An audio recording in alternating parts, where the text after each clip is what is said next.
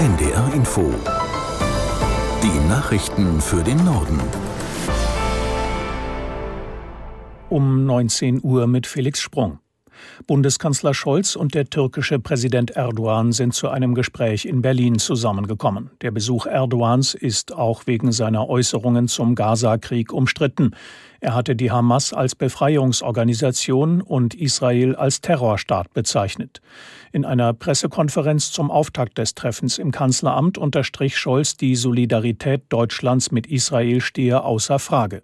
Israel hat das völkerrechtlich verbriefte Recht, sich zu verteidigen. Gleichzeitig sagen wir, jedes Leben ist gleich viel wert. Auch das Leid der palästinensischen Zivilbevölkerung in Gaza bedrückt uns. Der gegenwärtige Konflikt ist uns auch Anlass, den Blick zu lenken auf die notwendige langfristige politische Lösung des Nahostkonflikts. Eine Zwei-Staaten-Lösung bleibt für uns das erklärte Ziel. Bundeskanzler Scholz. Israel hat zugesagt, pro Tag zwei Tanklaster mit Treibstoff in den Gazastreifen zu lassen. Der Diesel soll über den Grenzübergang Rafah geliefert werden.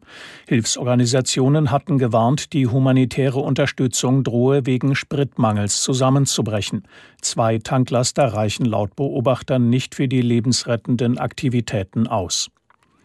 Im Osten der Ukraine gibt es schwere Kämpfe am linken Ufer des Dnipro. Ukrainischen Soldaten war es dort gelungen, auf russisch besetztes Gebiet überzusetzen. Der Fluss ist seit Monaten die Frontlinie in der Region Cherson. Auch die russische Seite bestätigt Gefechte am Dnipro. Unabhängig prüfen lassen sich die Angaben nicht. Essen gehen dürfte ab Januar deutlich teurer werden. Die Ampelkoalition hat sich darauf verständigt, die Mehrwertsteuer auf Speisen in der Gastronomie von 7 wieder auf 19 Prozent zu erhöhen. Die Hauptgeschäftsführerin des Hotel- und Gaststättenverbandes DEHOGA, Hartges, befürchtet dadurch weitere Restaurantschließungen. Hartges sagte auf NDR Info, die reduzierte Mehrwertsteuer sei in Europa die Regel.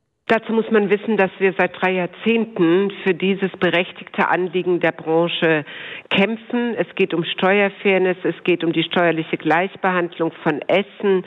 Essen muss unser Erachtens mit einem Steuersatz von sieben Prozent einheitlich besteuert werden.